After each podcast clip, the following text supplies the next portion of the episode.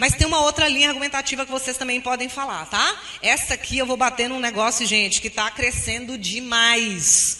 Demais. Olha, existe uma escassez no Brasil em relação à educação profissionalizante. Inclusive, é uma das toadas desse governo, é uma das túnicas do governo de direita que está aí. É realmente colocar a pessoa para trabalhar. Existe uma escassez realmente de investimento no que se chama educação profissionalizante e presta atenção no que eu vou te falar.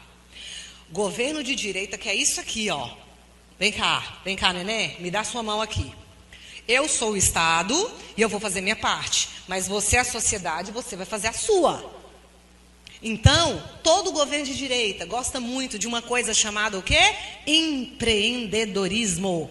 A educação, ela precisa ser voltada para a questão tecnológica, mas também precisa ser voltada para o empreendedorismo, despertar nas pessoas atitude empreendedora. O Brasil com certeza, em relação ao empreendedorismo social, por exemplo, né?